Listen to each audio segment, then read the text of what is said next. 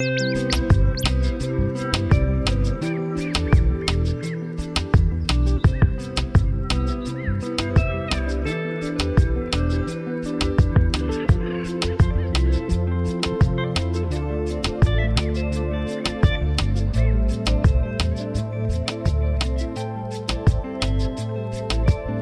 voz del cuerpo, haciendo público lo íntimo.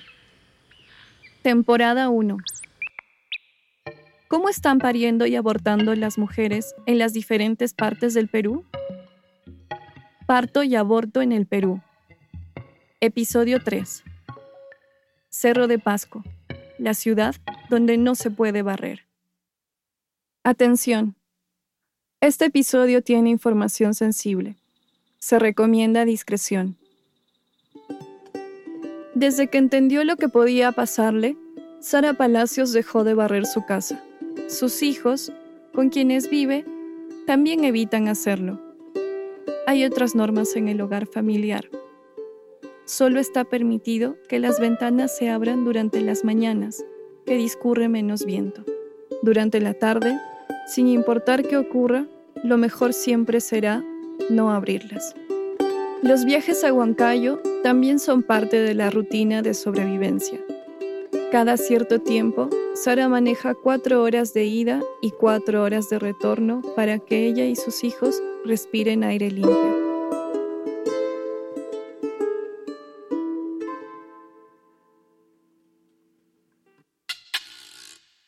Cuando uno barre, eh, levanta polvo, todo lo que está en el piso. No lo podemos ver, pero sí está flotando, ¿no? En el aire, en el ambiente. Y eso nosotros lo estamos inhalando. Por eso el consejo era que se tenía que trapear, ¿no? Incluso con un trapo húmedo para evitar levantar el polvo, para, no, para que no ingrese todo lo contaminante a nuestras vías respiratorias por inhalación. Todo lo contaminante dice, para referirse a los metales pesados como plomo, talio, cesio, entre otros, que permanecen en la atmósfera de Cerro de Pasco.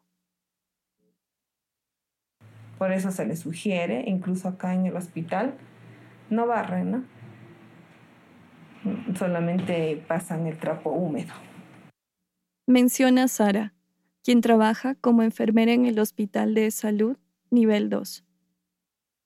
Mi nombre completo es Sara Elizabeth Palacios Torres. Mi cargo es enfermera asistencial en el servicio de pediatría. Soy sarraña, nací acá en Cerro del Pasco. Ella empezó a trabajar en este hospital en 1999. Las madres gestantes acá en la sierra y en la altura mayormente este, presentaban bastante episodios de calambres. Yo sé que en esa época había mucha más contaminación por, el mismo, por la misma explotación que estaban realizando a tajo abierto. Habían, en un horario de las 3 de la tarde se sentía un olor fétido que invadía todas las casas a nivel de todo Pasco. Y era cuando se llevaba la explotación de la mina. Entonces, este, yo pienso que también tenía que influenciar de todas maneras, porque en la, por vía inhalatoria nosotros absorbemos pues, los metales pesados, en este caso el plomo, ¿no?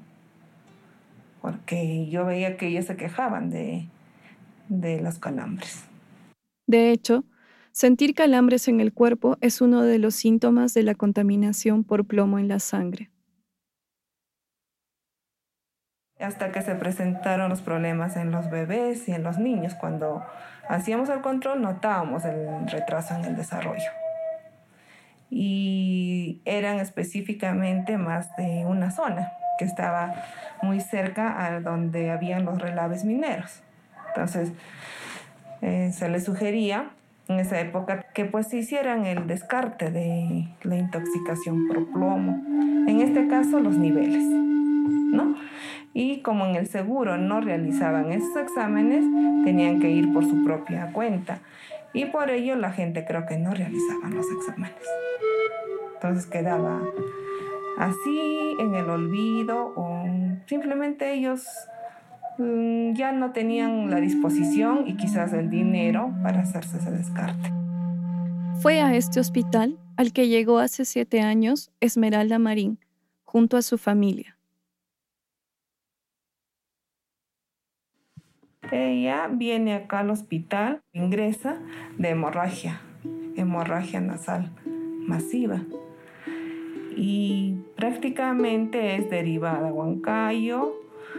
Con ese diagnóstico ya ya le detectan leucemia, también un tipo de anemia y le hacen el tratamiento y sé por sus familiares que le hacen un examen y sale contaminada con plomo.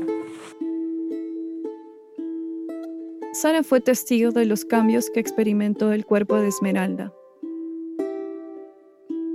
Era una niña aparentemente aparentemente sana pero con el tiempo volvió a ponerse, se volvió una niña de color gris. Su piel se, se hizo oscura, se empezó a edematizar o a hincharse, ¿no? Que le llaman. Y ya prácticamente empezó a deprimirse. Hablaba de que ya no podía soportar el dolor porque tenían que hacerle las transfusiones frecuentemente. Esmeralda nació a los ocho meses y medio. Estuve en trabajo de parto, vino el doctor y me dijo, hija, ha habido un, un pequeño inconveniente. La bebé este, ha, tragado la, el ácido miótico, eso.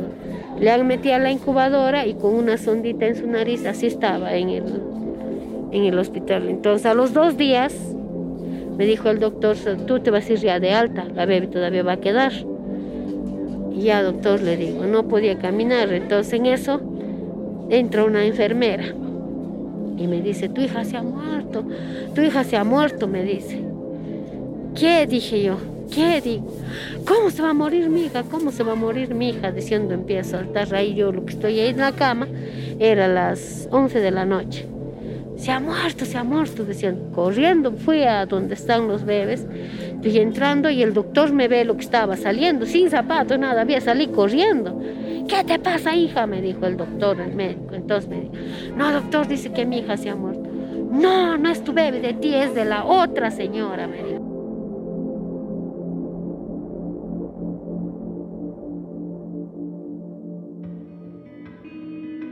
En ese momento, Carmen, que es evangélica, elevó una pequeña oración.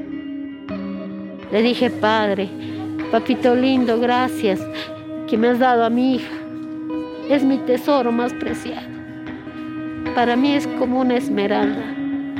En esa hora va a ser tu nombre Esmeralda, porque me habían dicho que te habías muerto, pero no te habías muerto. Gracias, Padre, me devuelves a mi Esmeralda. Durante la primera parte de su infancia, Esmeralda tuvo una vida normal. Vivía junto a su familia en el barrio de Vista Alegre, ubicado en el distrito de Simón Bolívar, en la ciudad de Cerro de Pasco.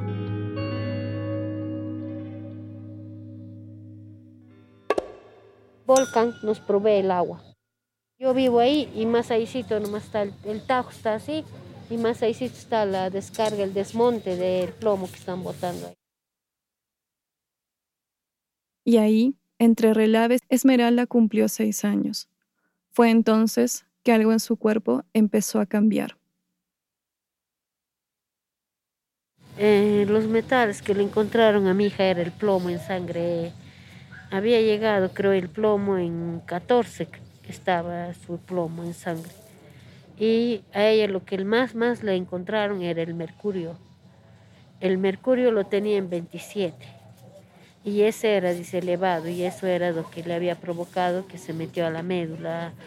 Según otros especialistas nos han dicho eso, que eso se ha metido a la médula y ha tratado de envenenar a la médula.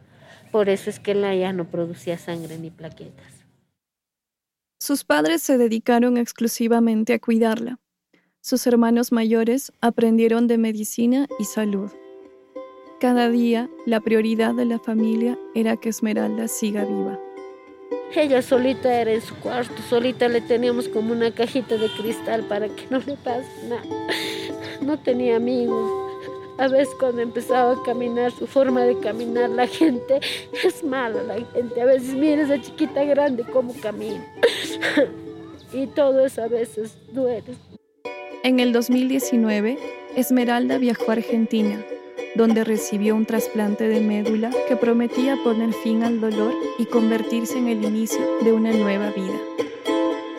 Dos años después, el martes 14 de septiembre del 2021, Esmeralda Marín Añasco falleció en Lima, Perú. Las últimas horas de su vida las pasó en una ambulancia procedente de Cerro de Pasco, que la dirigía al Hospital Edgardo Rebagliati, ubicado en la capital. Cuando ya se, mi hija se hizo el trasplante, los médicos allá en Argentina dijeron que sí, que sí va a estar, este, va a vivir. Ellos dijeron, ella tiene una posibilidad del 80%, tu hija va a vivir. Y ahora viene de la noche a la mañana, ocurre esto. Para nosotros es una pesadilla grande, que no podemos, que no podemos entender. Tal vez no encuentro respuesta a lo que yo me enfrento. Sin embargo, hay algo que Carmen tiene claro. La contaminación que experimentó el cuerpo de su hija está relacionada directamente con la presencia de la minera Volcan en Cerro de Pasco. Volcan se limpia la mano diciendo que ha desembolsado un monto para, una, para las viviendas, pero no se sabe esto, esto no se da hasta ahora. El argumento de Volcan es que han entregado dinero al Ministerio de Vivienda para que reubique a las personas que viven en los alrededores de la mina y están afectados por la contaminación. En Cerro de Pasco pareciera que la ciudad ha sido construida alrededor de la mina y no la mina al interior de la ciudad. Laura Volcan en ese vez se ha comprometido en dar trabajo, pero no da trabajo es mentira. Volcan se cierra las puertas porque la Volcan echa la culpa al otro, al otro, porque de acá de lo que ha cambiado Volcan ahora se ha vuelto este. Primero era Cerro Sac, después ahora la Volcan, han cambiado y son otros. Sea, así ellos echan la, la pelota.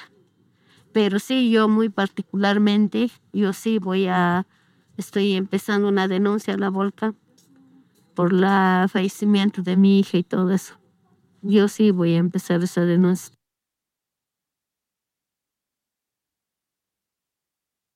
Ofrecer trabajo es una salida común de la empresa minera frente a los reclamos. Es un trabajo de obreros. Eh, les pagan mensualmente dos mil soles. Cada quincena mil soles les deposita y la gran mayoría, la gran mayoría de los de las personas que viven trabajan. Pero también tenemos, les diré, un 20% de que no estamos siendo ocupados ahí nosotros. Y esas personas son las que más se preocupan. No, hay, hay docentes, hay personas que trabajan en la universidad, entonces a veces estamos en conflicto en dos bandos pero la gran mayoría de lo que les digo son los trabajadores y ya a veces nos gana y no podemos decir y hacerle a nada en esta situación. Quien habla es Melba. Eh, mi nombre es Melba Judith Warikapcha Metchor, tengo 54 años, eh, soy docente de educación secundaria, vivo en el distrito de Simón Bolívar, eh, específicamente en el anexo de Champamarca. Han pasado más de 40 años desde que Melba jugaba en el riachuelo de Champamarca. Simón Bolívar, Champamarca, en sus épocas de antaño eran muy bonitos. Me acuerdo que rodábamos nosotros, había un, un cerrito, rodábamos por el pasto, llegábamos ahí, jugábamos con mis primos, nosotros éramos cuatro. Eh, íbamos y nos sacábamos nuestras medias, nuestros zapatos para dice cruzar el, el, riachuelo con agua cristalina que ahorita está como fotografía en mi mente. No solo el riachuelo dejó de existir, sino también la laguna y hasta el estadio. Cuando yo tenía más o menos 7, 8 años, había una laguna grande y en esa laguna había diferentes aves de colores, pececitos, lo que le, le llamaban antes, ¿no? Chaluitas, pececitos. Y había un riachuelo bien cristalino, muy bonito, por donde nosotros a veces pasábamos, íbamos a hacer volar cometas con de niños de la escuela y jugábamos en esos riachuelos, pero a medida que ha ido pasando el tiempo, se ha cerrado con todo lo que viene a ser la desmontera. Lo han tapado, mejor dicho.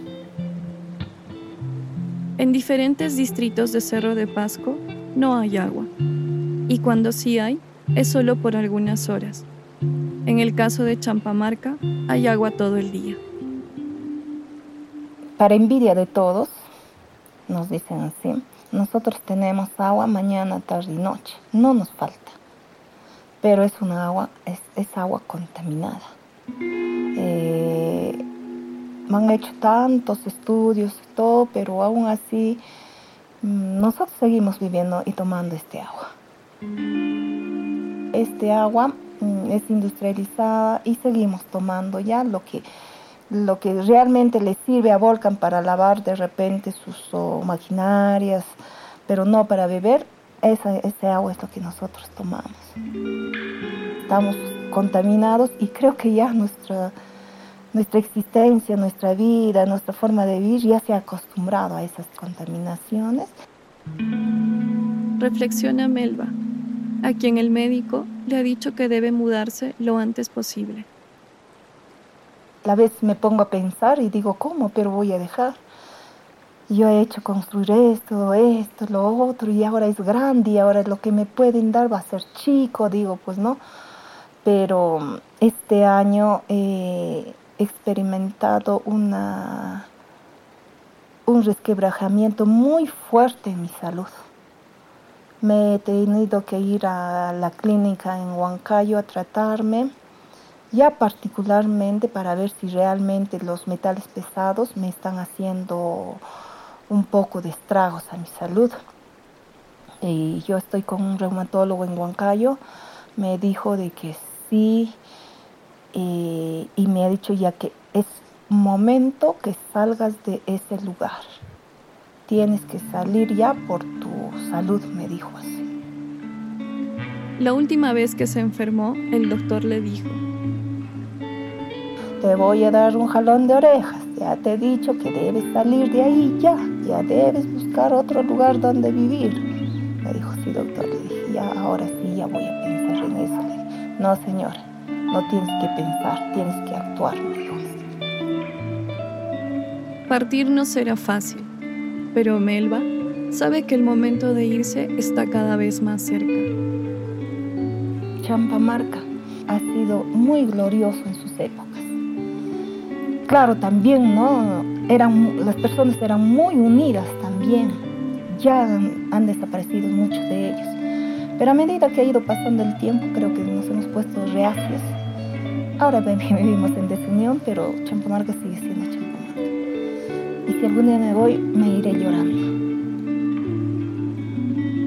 Aún no lo tiene claro, pero quizás se establezca en Huancayo en Cerro de Pasco no existe un hospital con la capacidad de atender a quienes se ven afectados por la contaminación. Es común que aquellos que tienen un ingreso económico fijo, en su mayoría profesionales, se trasladen a Huancayo en búsqueda de atención médica. Mientras algunos, como Melba, se disponen a emprender la retirada, hay quienes acaban de llegar. Mi hijo nació en el 2020. Ahorita en la actualidad tiene dos añitos. Dos años y medio ya para los tres años. Ella es Yasmín Oscate Martínez. Mi edad es de 25 años. Actualmente estoy en Cerro de Pasco. Yasmín es estudiante de enfermería. Cuando salió embarazada tenía 23 años. Se me era difícil porque no, no podía, la dilatación estaba demorando. Esto llegó hasta las 3 de la tarde casi todavía. Llegó, claro, las obstetras, había una técnica incluso que decían, ya tiene que pujar, tiene que pujar. Usted no sabe, ¿cómo no va a saber? Entonces es como que yo también uh, estoy estudiando salud. Entonces, como sé un poco, yo le decía, pero a mí no me han enseñado a dar a luz. Yo soy primeriza, les estoy aprendiendo. Y me decían, no, de una vez el bebé está saliendo, se, se puede morir, tú no ayudas, tú no haces. Tienen la manera de gritarte, ¿no? Parte de las políticas de salud en Cerro de Pasco consisten en hacer tamizajes de plomo y metales pesados en la sangre a población vulnerable, como niños, niñas y mujeres embarazadas. Sin embargo, esto no ocurrió con Yasmín y su hijo.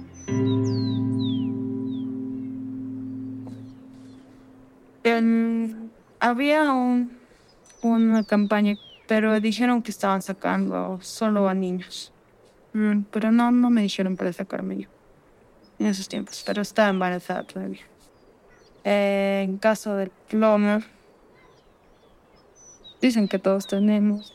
Yo he crecido en Pasco, nunca me he sacado tampoco análisis de sangre, no he visto si tengo o. Pero imagino que sí, porque siempre he vivido aquí en Pasco.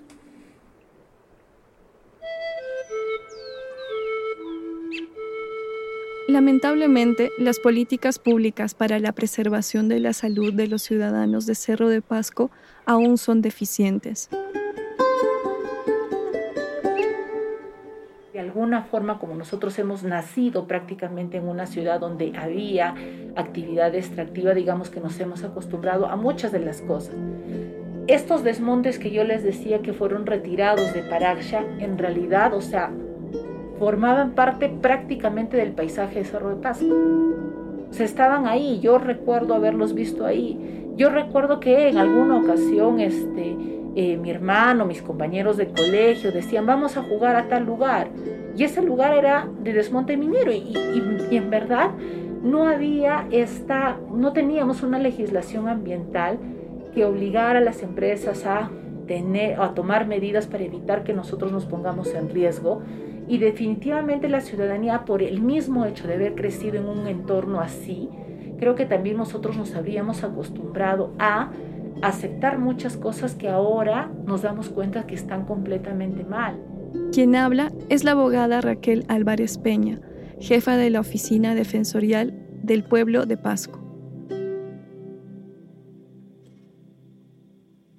hasta donde nosotros hemos supervisado, hemos supervisado en esta, eh, el año pasado a nivel nacional, Pasco tenía muchísimas debilidades y también tenía muchísimas debilidades, por ejemplo, para articular con otros sectores. Cuando sucedió esta marcha de sacrificio que hicieron hacia Lima, este, porque demandaban la atención del Estado, este, a, estas, a estas familias que estaban bastante afectadas, que el nivel, por ejemplo, de, eh, la, enfermedad que ellos tenían necesitaban o requerían una atención ya en establecimientos de salud de mucho más capacidad resolutiva de la que tenemos aquí en Pasco. Por eso hay la necesidad, y ya han pedido y hay compromisos en que en este hospital que nosotros tenemos haya un área especializada para atender, por ejemplo, a población afectada con, eh, con metales pesados, pero esto es algo que todavía no se llega a concretar. Álvarez hace mención a la denominada Marcha de Sacrificio, que se realizó por primera vez en el 2015. Durante 13 días, un promedio de 300 serreños caminó junto a sus hijos en dirección a Lima. En el trayecto fueron reprimidos por la policía, quienes intentaron, sin éxito, frustrar su llegada a la capital. Los manifestantes colocaron sus carpas y cartones en la avenida Bancay, frente al parque universitario, y eligieron a 20 de los marchantes para que acudan a una reunión convocada por la presidencia del Consejo de Ministros, PCM, que duró más de 12 horas. Lo recuerdo porque yo también estaba ahí, esperando junto a los serreños el retorno de sus paisanos. Mi rol era el de una estudiante universitaria que acompañaba la manifestación con una grabadora de voz. Yo y nuestro pueblo que estamos aquí, estamos muy agradecidos que mucha gente está veniendo y se están solidarizando. Lo que nosotros queremos es que ustedes informen y transmitan a toda nuestra capital. Ya estamos dos días, desde el día de ayer de las 5 de la mañana. Anoche hemos pernoctado aquí en tanto frío, pero el gobierno no nos da solución. Súmense, síganos apoyando y nosotros hemos decidido hasta las últimas consecuencias quedarnos aquí. Se ha de morir, ha de morir. Y se ha de vivir, ha de vivir. Muchísimas gracias. Vive el Perú, carajo. ¡Viva!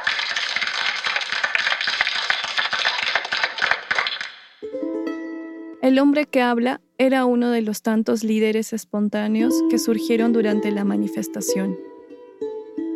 Las exigencias colectivas podrían resumirse en dos puntos. Ser reubicados y que se construya un hospital que atienda la contaminación por plomo en la sangre, principalmente en niños. Cuando la comitiva regresó, fue con un mensaje de esperanza. Sumel Trujillo, alcalde de Simón Bolívar durante aquella época, comunicó los acuerdos.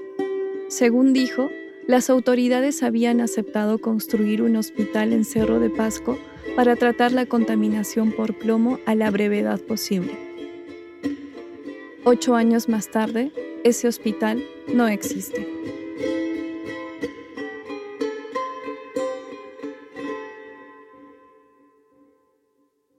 Quien les habla también ha marchado los 15 días de Cerro de Pasco hasta Lima, hemos dirigido, hemos liderado la marcha, nos hemos encadenado por 10 días en la puerta del Ministerio de Salud el mes de junio del año 2017, ya en el gobierno de Pedro Pablo Kuczynski. Al no reconocerse los acuerdos del año 2015 arribados, ¿no? que buscábamos principalmente que los niños deben tener eh, una atención médica altamente especializada. Él es Jaime. Mi nombre es Jaime Luis Silva Ponce.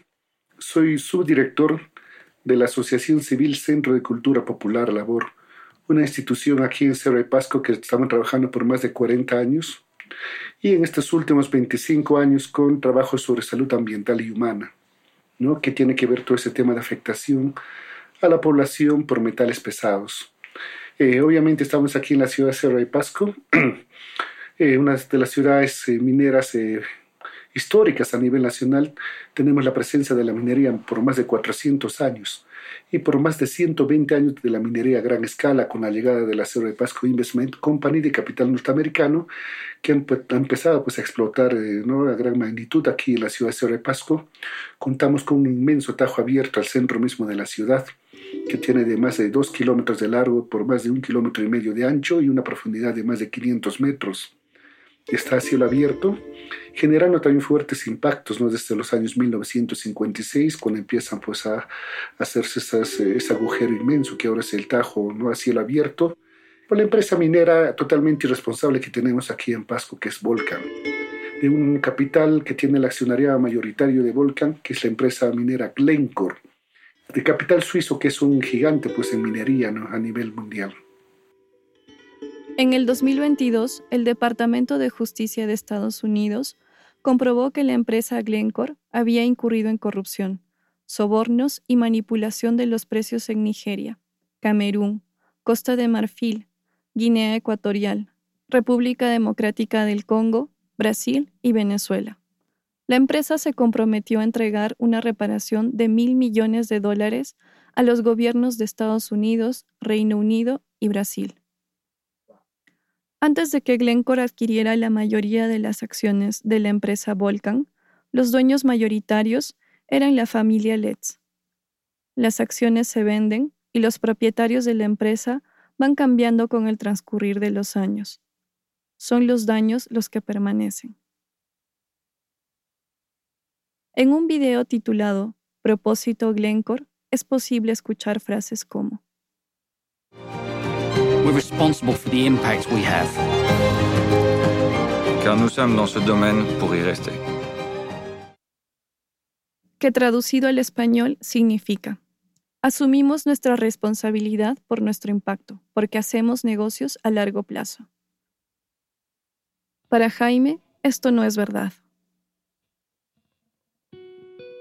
Acá hay una promoción a la inversión minera muy fuerte y que eso debe ser prioritario supuestamente para este interés nacional, ¿no? Lo dominan ahí, la actividad este, minera principalmente. Considero de que no, de que se sobrepone a muchos, a muchos intereses, a muchos derechos que son fundamentales. Aquí se está vulnerando el derecho a la salud. Se está vulnerando el derecho de vivir a las personas en un ambiente sano, libre de contaminación, que está suscrita pues, en la propia constitución política del Estado peruano. Se está vulnerando el derecho a la salud, el derecho a la vida. Hay niños que están muriendo. Hay gente que está enfermando. Hay niños que están en, en sillas de ruedas, de repente con casos. Maestros que lloran, que, que encuentran a sus alumnos que los primeros años estaban en un nivel de conocimiento regular alto y con el transcurso de los años bajan considerablemente.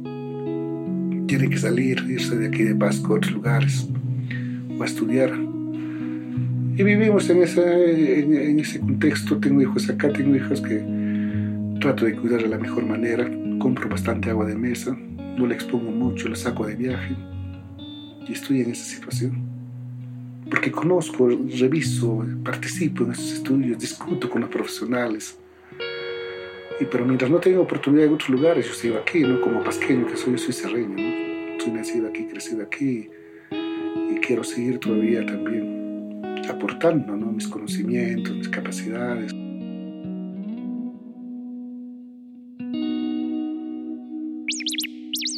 La investigación y reporteo para este episodio fue realizada desde Cerro de Pasco por Milagros Olivera y quien les habla, Adriana Cabrera,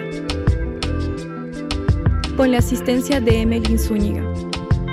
La musicalización y edición de sonido la realizó Fabiana Cárdenas.